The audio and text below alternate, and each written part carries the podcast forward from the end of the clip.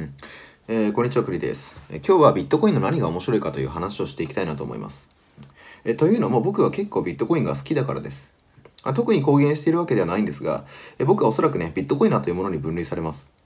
えなぜなら、その他のブロックチェーンと言われるものに関心は持っているんですが、ビットコインほどではないからです。ビットコイン一筋で、それ以外は邪道っていうマキシマリストと呼ばれる人がいるんですが、まあ僕はそこまでではないです。えーただし、ビットコインというものを強く信用している一人であります。えじゃあ僕がなぜビットコインを信用しているのかと。それは信用がいらないからです。えそして信用がいらないっていうねつまりトラストレスであることが僕が最も面白いと感じているポイントです、まあ、トラストレスの定義は人それぞれあると思いますがえ僕は取引に際する信用が極めて小さいことだと考えています。ビットコイン自体はここ10年ほどでできたものですが用いられている要素は別にねこう新しいものではないです。まあ、新しいアルゴリズムっていうのを、えー用いることで何か解決しようとするプロジェクトが多い中ビットコインはすでに確立されている既存技術をねこう組み込んでいて、まあ、プルーフ・オブ・ワークっていうね POW に代表されるものがそうです。経済合理性が働きやすいインセンティブをプログラムに組み込んだわけです。これ本当にすごいなと思います。えそしてビットコインの世界では全ての人間が公平で同じ立場にいるんです。えこの動画では僕がビットコインを面白いと感じている理由について話してみます。え結論分散性という言葉に帰着すると思います。ビットコインってどうなんですか？とか、えビットコインやってますか？とか、えビットコインってまだあるんですか？みたいなね、えこういった非常に抽象的な質問をぶつけてしまう方にも、え役立つことと思います、えなお僕は別に金融のプロでもないですし経済の博士号を持ってるわけでもないです。えついては勘違いとか齟齬とか、全然あると思いますね。えぜひこう、あらを見つけた方がいましたら、えご指摘いただければなと思います。えまずは発行体がいないというところですね。ビットコインには発行体がいないです。これはどういうことかと。まずみんなが、手にしている諭吉とか栄一があるじゃないですか。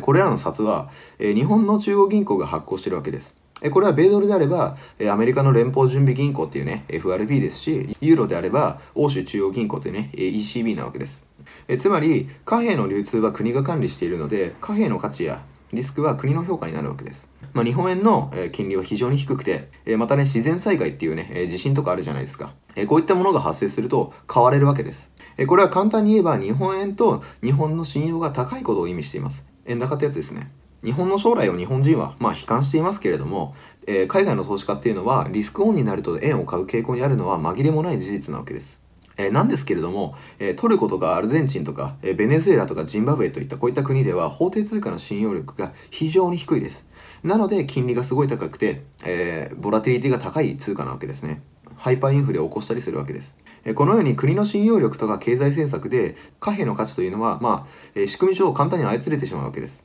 また通貨を発行する元は通貨発行益を得ることもできるわけですね。まあ、利権が発生する場所に腐敗が生じるのは人間の常なわけです。繰り返しますけれども、ビットコインには発行体がいません。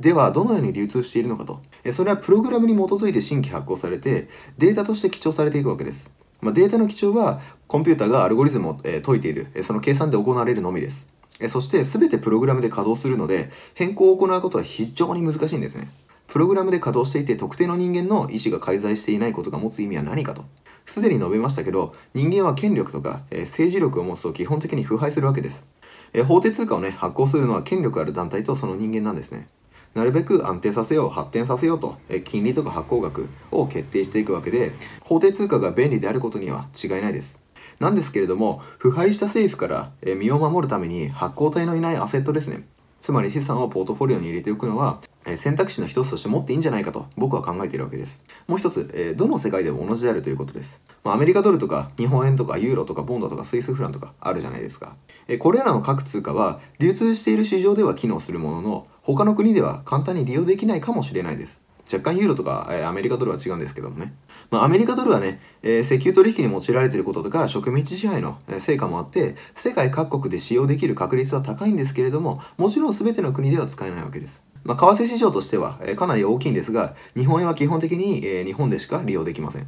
まあ、ところがビットコインはどこかの国が発行しているわけじゃなくて、え単なるプログラムなのでどの国にいても単位は全く同じです。カザフスタンでもパパニューギニアでもブルキナファソでも、えーカルロス・ゴーンさんで話題のレバノンでも 1BTC とか1サトシは 1BTC であって1サトシなわけです、まあ、ビットコインはねわずか10年ぐらいしか稼働してない金融システムです。したがってどの国でも利用できたりとか別のアセットと交換できたりとかレートが近しいわけではありません。これなんでかっていうと取引量でスプレッドに相違が出るのは当然だからですね。流動性が大きいところではスプレッドは縮まりますしえ流動性が低いところではスプレッドは広がります、えただし単位が共通であることには変わりありませんある国で 1BTC を持っていて移動したからといって減価しないわけですね。どこに行っても 1BTC は 1BTC なわけです。もう一つ当たり前なんですが、ソフトウェアであるという点です。まあ、ビットコインはソフトウェアです。まあ、 cryptocurrency っていうね、えつまり、えー、暗号通貨であるんですが、えー、仮想通貨だったりとか、暗号資産だったりとか、えー、デジタル通貨とか呼ばれることもあります。まあ、確かに通貨として名付けられているので、まあ、通貨として使用することは全然できます。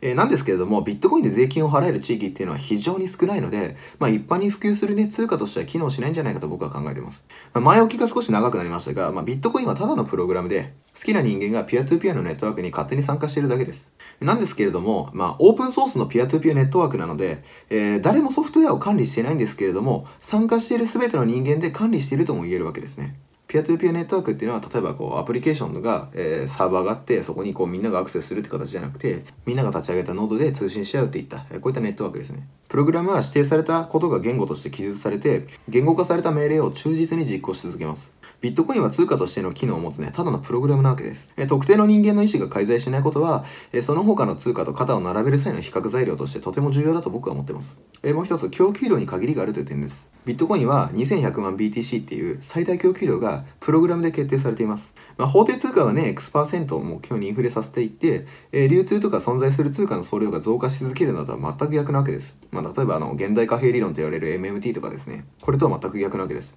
えー、供給量に限りがあるものっていうのはいずれつきます必ず手にできる可能性がどんどん低くなってえまた難しくなるわけですね、まあ、入手困難で限りがある資源っていうのは基本的に値上がりするモデルとして予測できるわけですこれはまさに金みたいなもんなわけですよえこのことからビットコインはデジタルゴールドとか呼ばれたりとか値動きが原油と似ている理由なんじゃないかなと思います、まあ、いつまでもねガンガンガンガン降ってくるよりも限りがあって年々入手しづらくなるものの方が長期的に値上がりする可能性は高いじゃないですかえそして金とか原油のように探せばあるかもしれないっていうねえ可能性としての限界じゃなくてまあ、埋蔵量の予測ですね。ビットコインは供給量と供給スケジュールがプログラムで指定されています。えー、先ほど思いましたけど、ピアトゥーピアのネットワークです。なので、変更は本当に容易じゃないわけです。とても難しいです。えー、次、適度な流動性があるというところですね。ビットコインは暗号通貨と呼ばれるものの中で最も流動性があります。まあ、例えば、ビットコインは暗号通貨の、えー、総時価総額で約68%っていうのを占めていて、また1294億ドルっていうね、つまり約14兆円が流通していることになります。これは若干の僕が見たデータと、えー、皆さんが見たデータの時期がずれると思うので、えー、ここに関してはご了承ください。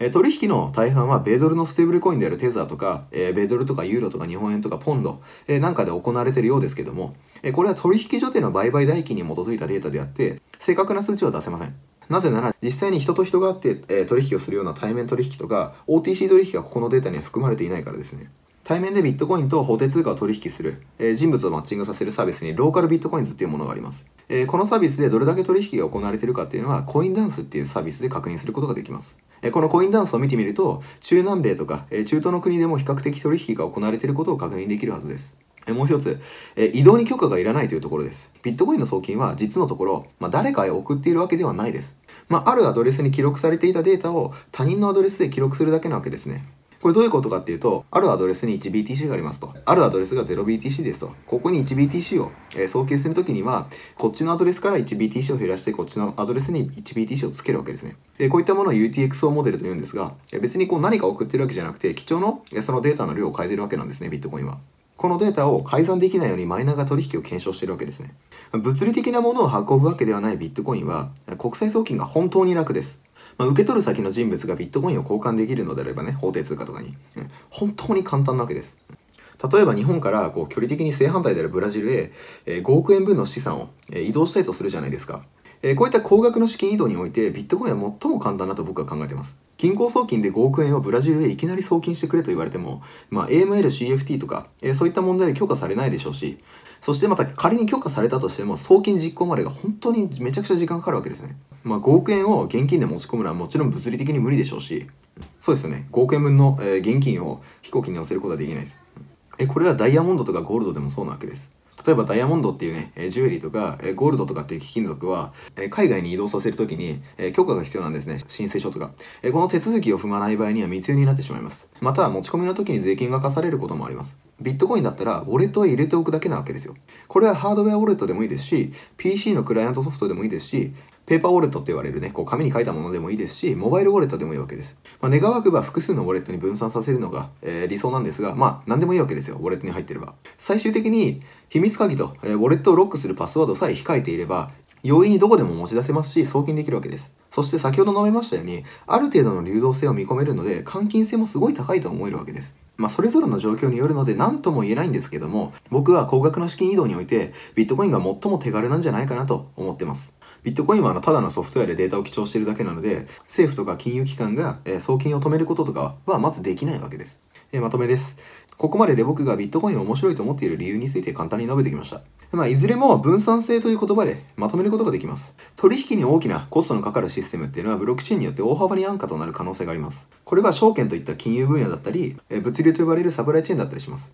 僕は別にまあキシマリストではないのでビットコイン以外のブロックチェーンはゴミだとか、えー、その他のコインは残る可能性がないとは、えー、思っていないとか別に言わないです、えー、そして分野によってはねきちんと活用されていくことと思いますしかしお金というものは最も改ざんされてはいけないものでかつシンプルである必要があるわけですね。ビットコインは別に技術として新しいものを盛り込んでるわけではないのでとても堅牢なんです。確立された技術で、えー、成り立っているソフトウェアなんですね、えー、そしてビットコイン以上に誰も関与しない暗号通貨っていうのは今後出てこないと思います。まあ、高額な送金とかマイクロペイメントとかスマートコントラクトに代表されるねこう情景分岐したアプリケーションっていうのはビットコインのサイドチェーンとか、えー、オフチェーンで、えー、実現可能なわけですね。まあ、ビットコインは最も仕組みとして分散している通貨であるということが、えー、分かったと思います。え今後、えビットコインってどうなんですか？みたいな質問が出てこないといいなと、まあ、僕は思っています。え今日はビットコインの何が面白いかという話をしてきました。まあ、いいなと思ったらぜひ高評価とチャンネル登録をいただけますと幸いです。また何かリクエストとか、えご質問があればお気軽にご連絡ください。えでは次回の動画でお会いしましょう。ありがとうございました。